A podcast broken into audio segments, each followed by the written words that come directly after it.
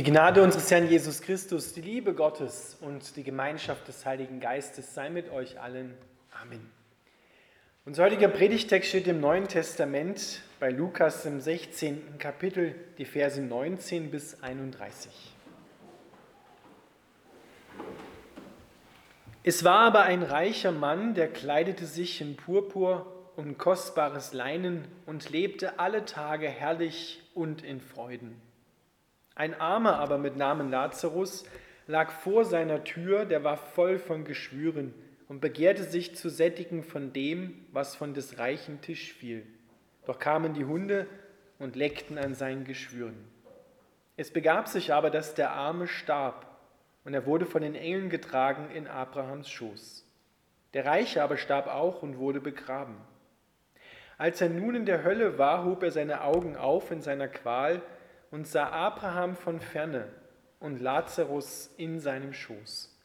Und er rief und sprach, Vater Abraham, erbarme dich meiner und sende Lazarus, damit er die Spitze seines Fingers ins Wasser tauche und kühle meine Zunge, denn ich leide Pein in diesen Flammen. Abraham aber sprach, Gedenke, Kind, dass du dein Gutes empfangen hast in deinem Leben. Lazarus dagegen hat Böses empfangen, nun wird er hier getröstet, du aber leidest Pein. Und in all dem besteht zwischen uns und euch eine große Kluft, dass niemand, der von hier zu euch hinüber will, dorthin kommen kann und auch niemand von dort zu uns herüber. Da sprach er, so bitte ich dich, Vater, dass du ihn sendest in meines Vaters Haus, denn ich habe noch fünf Brüder, die soll er warnen, damit sie nicht auch kommen an diesen Ort der Qual. Abraham aber sprach, Sie haben Mose und die Propheten, die sollen sie hören. Er aber sprach, Nein, Vater Abraham, sondern wenn einer von den Toten zu ihnen ginge, so würden sie Buße tun. Er sprach zu ihm, Hören Sie Mose und die Propheten nicht, so werden sie sich auch nicht überzeugen lassen, wenn jemand von den Toten auferstünde. Aber Vater im Himmel, wir bitten dich, dass du dein Wort an uns segnest, damit es viel Frucht bringt und wir froh werden. Amen.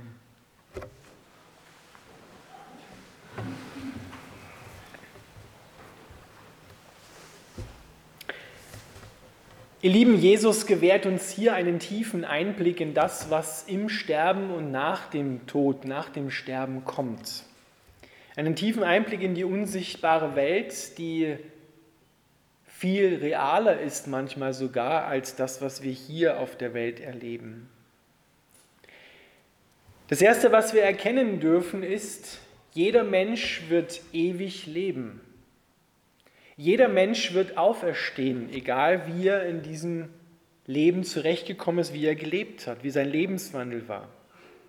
Das Zweite, was wir aber auch erkennen müssen, ist, nicht jedem wird es gut gehen, wenn er ewig lebt und auferstanden ist. Die Weichen dafür, wo ein Mensch später einmal sein wird, werden hier in diesem Leben gestellt bis zum Tod. Wir erkennen zwei Menschen. Einen reichen Mann, der hier auf der Erde alles hatte, was man sich so vorstellen kann. Dafür steht ja das, was Lukas sagt, Purpur und kostbares Leinen, also teure Stoffe, die sich wirklich nur einer damals leisten konnte, der viel Geld hat und er lebte herrlich und in Freuden alle Tage. Dem ging es echt gut. Und dann gab es einen Mann, der lag direkt vor seiner Tür, dem ging es echt dreckig. Dem Lazarus, der war krank.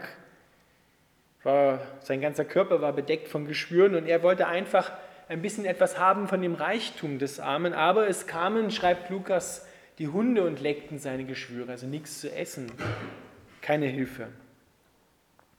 Und dann sind beide gestorben, wie wir alle sterben werden.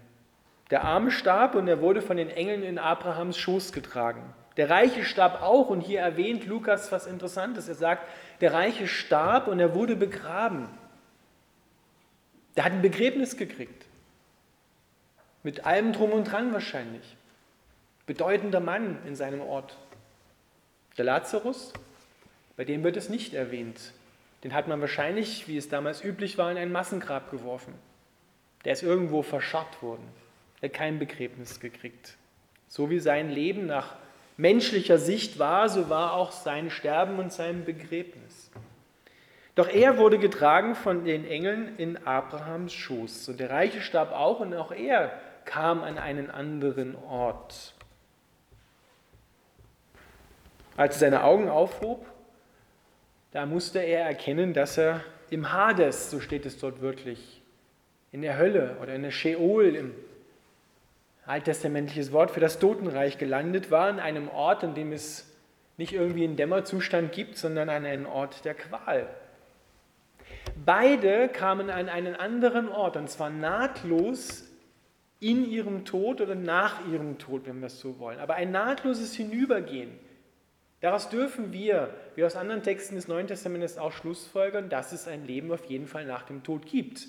Dass mit dem Tod nicht alles aus ist, sondern dass es in dem Sinne neu weitergeht, nur an unterschiedlichen Orten. Beide Menschen waren bei vollem Bewusstsein. Denn sie haben das, was ihnen dort widerfahren ist, gespürt. Lazarus wurde getröstet. Das kann nur einer sagen, der das auch empfindet, wenn er getröstet wird. Und der Reiche, der leidet. Ziemlich heftig sogar leidet er. Und er bittet, dass er Hilfe kriegt von der anderen Seite. Dass der Abraham, der übrigens auch lebt, obwohl er schon viele hundert Jahre, tausend Jahre vorher, mehrere tausend Jahre vorher gestorben ist, dass der dem Reichen hilft. Aber Abraham sagt, ich kann nicht kommen, weil da ist eine Kluft dazwischen. Das heißt also, der Weg vielleicht auf die andere Seite, dass jemand sein Schicksal nochmal ändern könnte, in dem Sinne, vom Reichen aus gesehen jetzt, das geht nicht mehr. Da gibt es kein Zurück mehr. Da gibt es keine Veränderung mehr. Die Weiche dafür steht hier in dieser Welt. Die Entscheidung dafür muss hier gefällt werden, damit wir dann den richtigen Weg nehmen. Jesus wünscht sich nichts sehnlicher, dass wir in dieser Welt, in diesem Leben die richtige Entscheidung treffen. An ihn glauben, ihm vertrauen, damit wir dort dann einmal bei ihm sein werden. Lazarus kam an den Ort, den das Alte Testament Abrahams Schoß nennt. Damals noch einen Ort in der Totenwelt.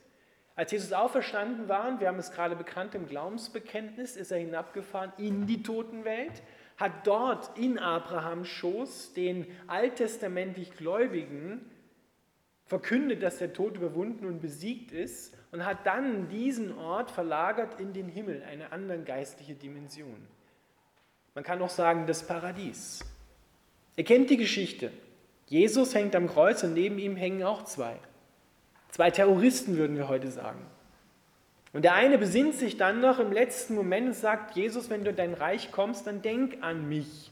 Also ganz zaghaft so. Wenn du irgendwann mal in dein Reich kommst, ich habe das ja mal gehört, ganz am Ende der Zeit, dann denk bitte an mich und, und erbarm dich meiner. Und Jesus sagt, noch heute, heute, nicht irgendwann, noch heute wirst du mit mir im Paradies sein, Abrahams Schoß kann man ist gleich dazwischen setzen. Paradies, Abraham, Schoß, zwei unterschiedliche Namen für einen und denselben Ort. Der erste, der mit Jesus im Paradies war, in Abrahams Schoß, war ein Mörder. Der ist auferstanden mit Jesus. Das heißt also, Abrahams Schoß ist verlagert worden in den Himmel. Der Hades, das Totenreich, existiert noch. Aber wir müssen erkennen, dass diese beiden Orte, an denen Lazarus und auch der reiche Mann gekommen sind, dass das nicht die endgültigen Orte sind, an denen Menschen einmal, ich sage jetzt für beide, leben werden. Ewig leben werden.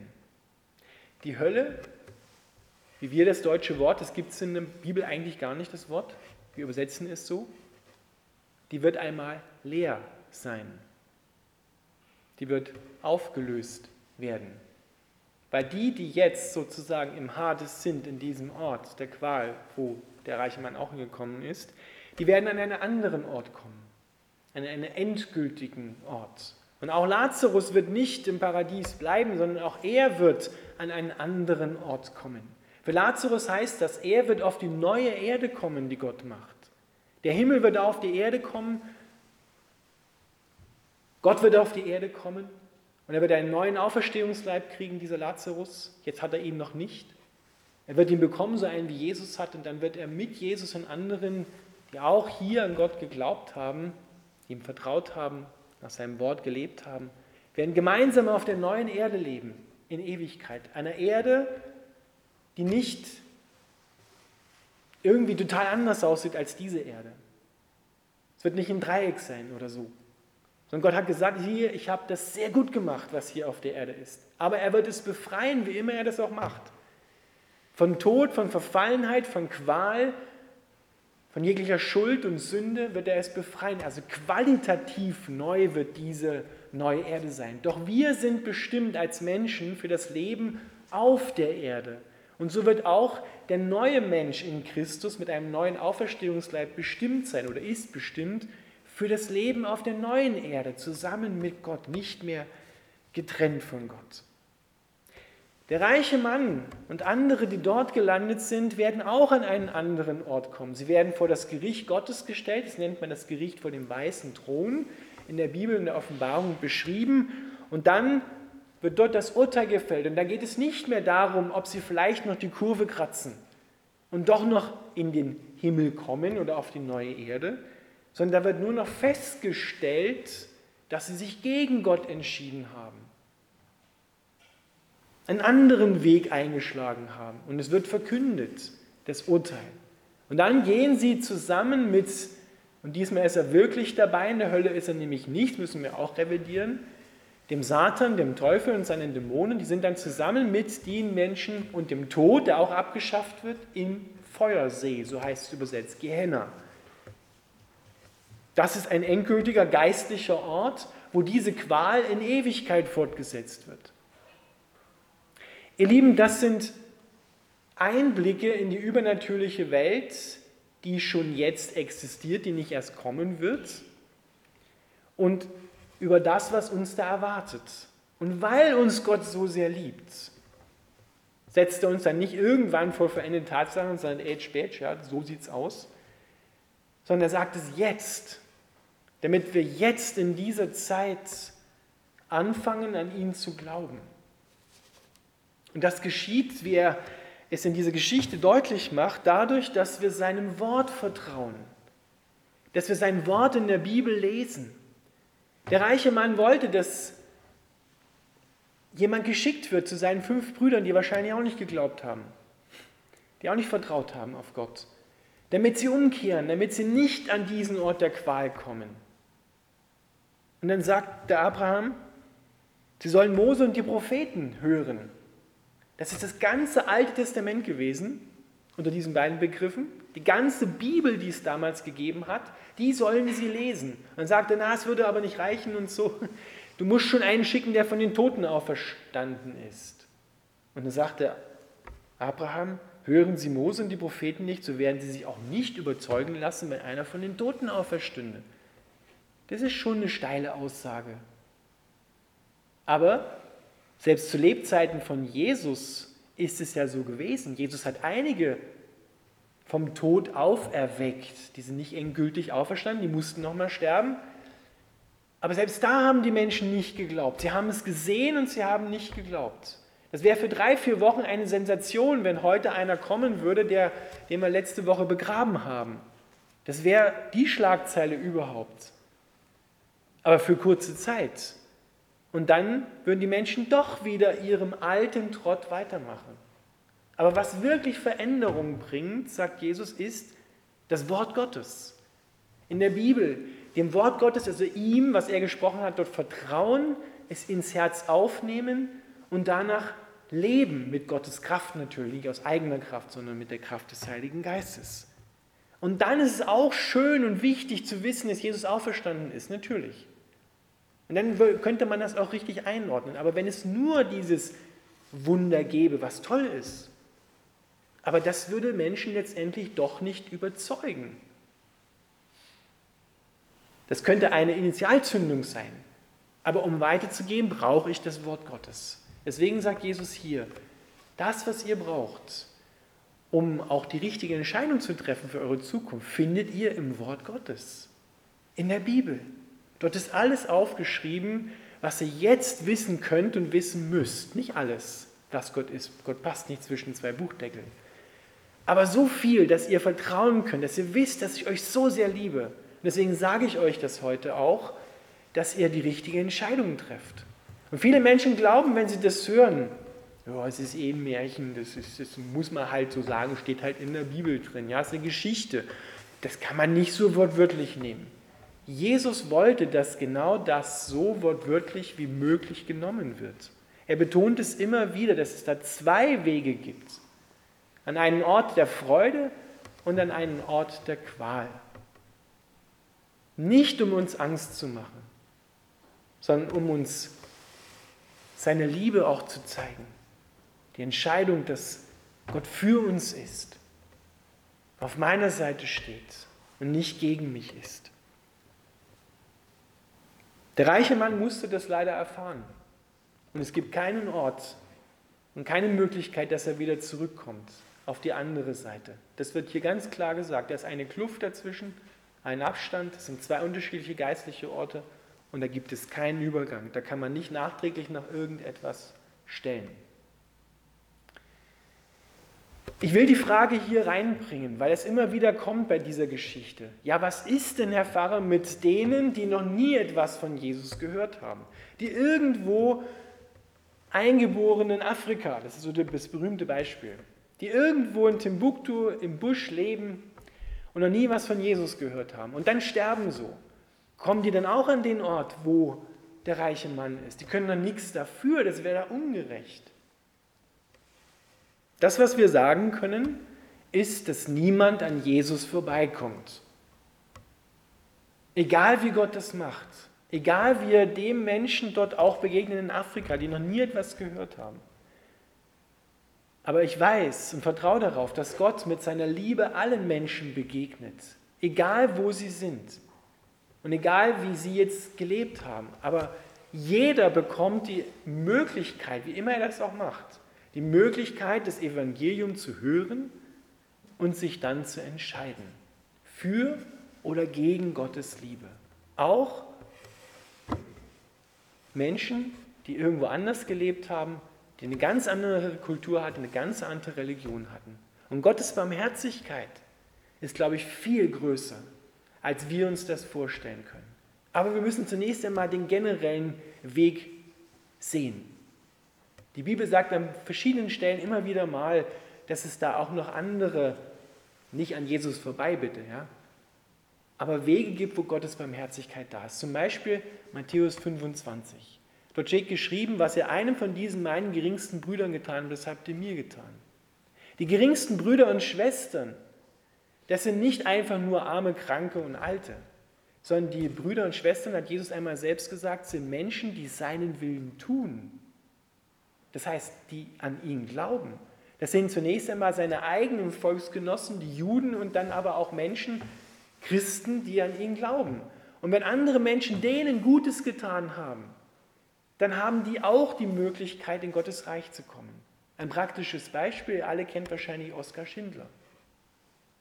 Der steht nicht umsonst in Yad Vashem, in der Holocaust-Gedenkstätte, ist ein Schild für ihn angebracht und es steht drauf, das ist der Pfad der Gerechten. Er gehört zu den Gerechten. Obwohl wir wissen, dass er wahrscheinlich nicht so sehr an Gott geglaubt hat. Aber er hat denen, die an Gott geglaubt haben, die ihm vertraut haben, seinem Volk Gutes getan. Und dafür ist auch Gottes Barmherzigkeit da. Aber ihr Lieben, das ist bitte nicht der Weg, wo wir uns jetzt gleich darauf verlassen können und sagen, ja, ich habe auch schon mal was Gutes getan, das wird schon reichen. So, äh, das andere lebe ich halt so, wie ich lebe, ja, und das Evangelium, ja, wurscht. Darauf würde ich mich nicht verlassen. Aber ich will nur aufzeigen, wie groß Gottes Barmherzigkeit ist. Er will unbedingt, dass so viele wie möglich an den Ort kommen, wo der Lazarus schon ist. Und dann mit ihm zusammen auf der neuen Erde leben. Das heißt für uns, wir müssen noch einmal neu überdenken, wo wir gerade stehen, wie ich zu Gott stehe. Was glaube ich eigentlich, was nach dem Tod kommt. Wie sieht es aus mit meinem Sterben? Ich weiß ja nicht, wann es hier vorbei ist. Gott sei Dank wissen wir das nicht. Niemand kann das sagen. Aber ich kann sagen, das, was ich jetzt hier tun kann, was hier möglich ist in dieser Zeit, in der ich, in der ich lebe. Und da kann man noch einmal eine neue Weiche vielleicht stellen. Im Wort Gottes lädt uns Jesus ein, dass wir ihm dort vertrauen Und wir haben da zusammen mit anderen auch eine große, will es mal so sagen, Vorbildwirkung. Denn an der Liebe, die wir untereinander haben, die wir schon vertrauen auf Christus, werden die anderen erkennen, dass Gott da ist. Werden sie erkennen, dass man diesem Gott vertrauen kann, dass dieser Gott gut ist und dass er eine herrliche Zukunft für mich hat. Wir haben also wohl eine Verantwortung für uns als auch für unsere Mitmenschen. Dass wir in dieser Zeit, in der wir leben, nicht andere zum Lazarus machen und nicht so sind wie der Reiche, sondern das, was wir an Reichtum haben, und das haben wir alle hier, können wir guten Gewissens und mit Liebe mit anderen Menschen teilen und sie so aus diesem, aus diesem Lazarus-Dasein auch herauslieben und herausholen. Das ist auch unsere Aufgabe. Aber motiviert werden wir immer durch das Wort Gottes.